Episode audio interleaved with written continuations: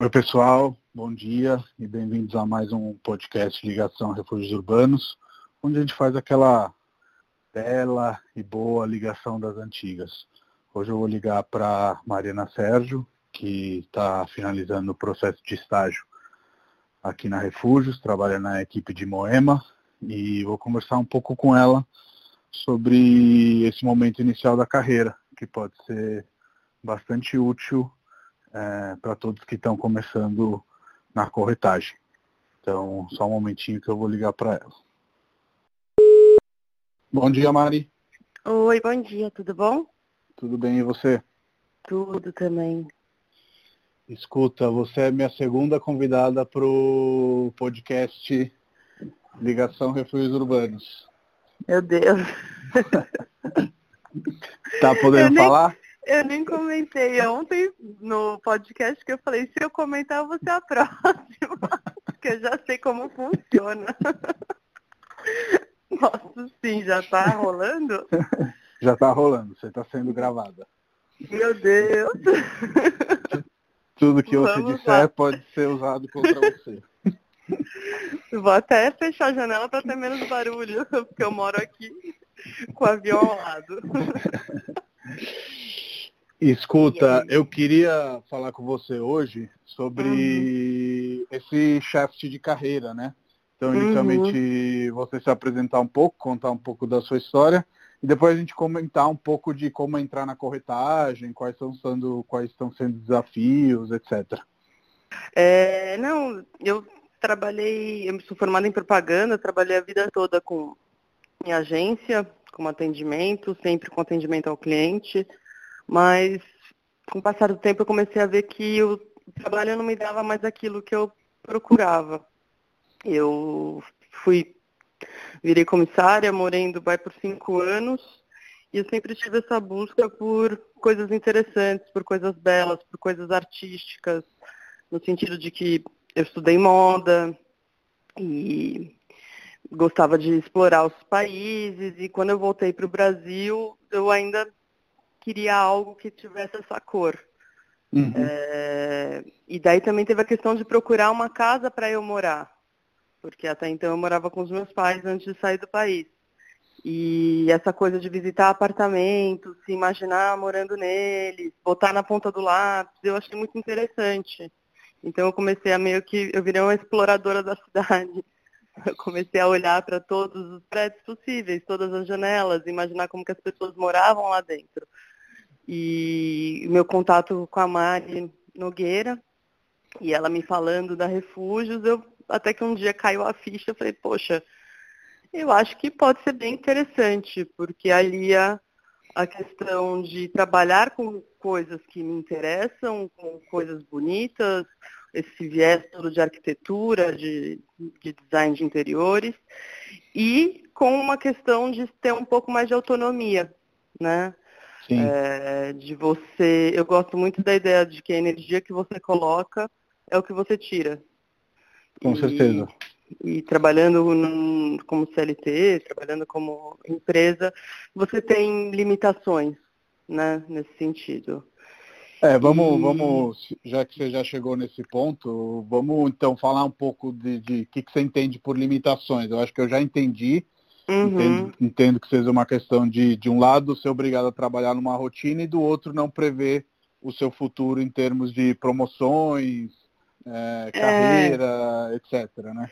É, não, é mais porque quando você está dentro de, um, de uma empresa e você tem todo mundo trabalhando com um salário fixo, por assim dizer, e você tem um caminho específico para conseguir crescer é, você pode um dia estar tá dando 300%, não necessariamente você vai ter um retorno de estar tá dando 300%.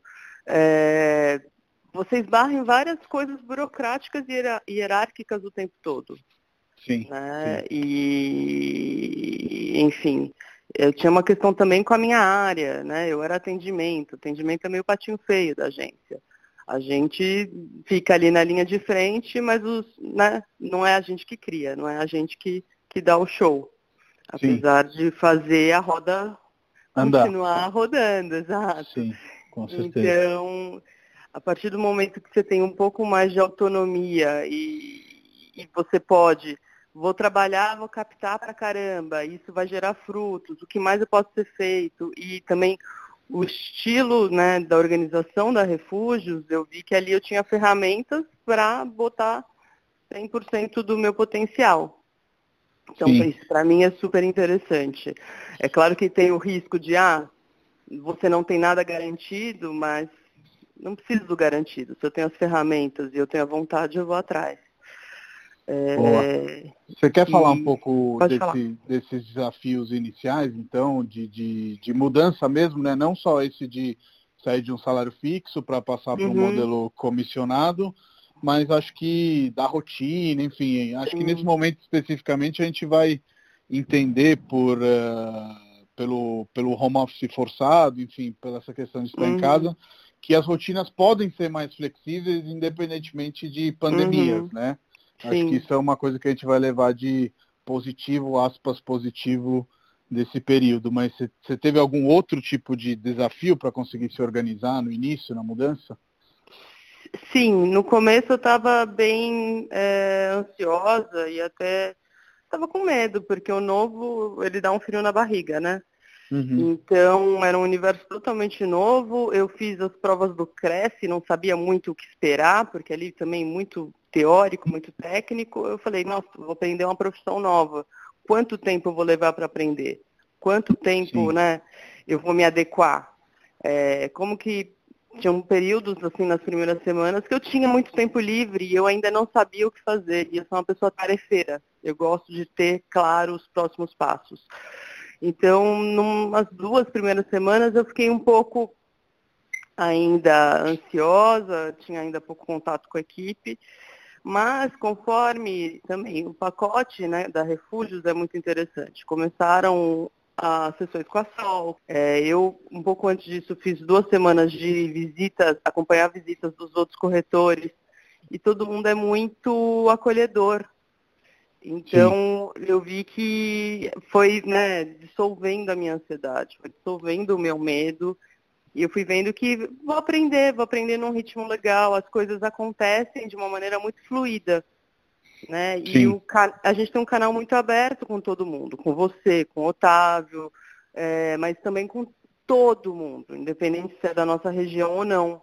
Então, nesse sentido, em, em pouco tempo eu já me senti mais é, confortável e, e, tranquila de que tudo ia dar certo. E... Só um plim-plom para quem está no, nos ouvindo. Solange, que a Mari falou, Sol é a nossa coach, então todos que entram na Refúgios passam por um processo de coaching com ela. Pode continuar, Mari. Isso, e, e essas ferramentas são fundamentais. É, eu trabalho com atendimento ao consumidor, seja né, o cliente, seja no, na agência, ou, ou mesmo no avião por 13, 15 anos.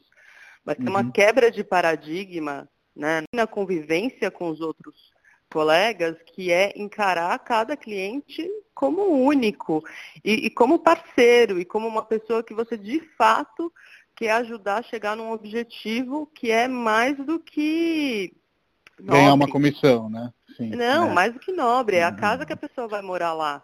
Né? Sim, então. O, o, que não falta na refúgio são depoimentos de pessoas que, em momentos muito delicados, encontram na refúgios todo o suporte que precisa. Então, essa mudança para mim também está sendo muito legal, assim. É um frescor na hora de lidar com o outro que eu também ansiava sem saber. Né? É uma coisa que, que eu acabo sempre conversando com quem nos procura, e acho que já ficou claro por essa sua fala, é que a gente faz muito mais do que só uma transação imobiliária. A gente é quase que um consultor de vida num momento específico onde a pessoa está trocando, vendendo, comprando, e aí a gente vai fazer essa assessoria para que ela tome as melhores decisões é, possíveis, né? É, no final é isso. Sem dúvida. E está longe de ser sacal, né? É, uhum. é, é gostoso. É, é, até para usar uma palavra meio já bem batida, mas ter um propósito nisso. E eu, isso era outra coisa também que eu procurava. Fazer algo que faz sentido. Né? Fazer algo que agrega. Né?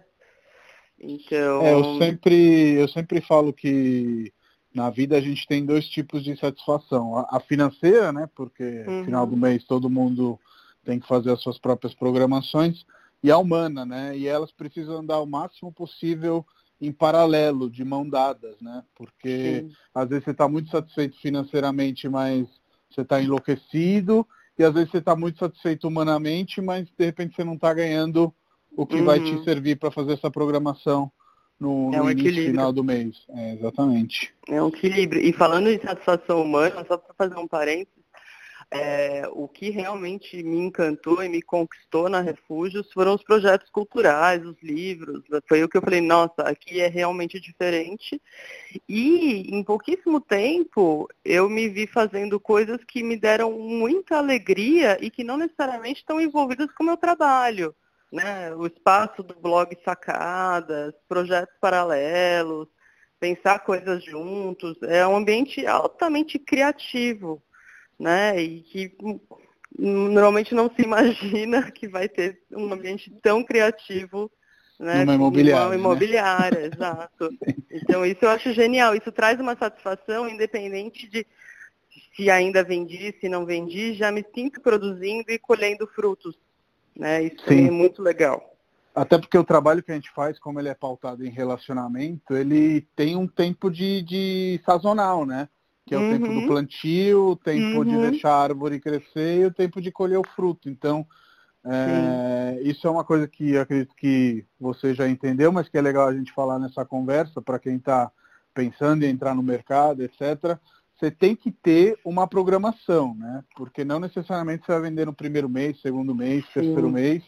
E Sim. a gente na iFood sempre fala que o ideal é ter de três a seis meses ali de tranquilidade para uhum. conseguir ir de encontro a um crescimento de carreira que é totalmente normal no início, né? Da, uhum. da linha ser um pouquinho mais achatada no início, porque a pessoa está ganhando experiência, né? E depois uhum. a linha crescer exponencialmente ao longo do desenvolvimento profissional.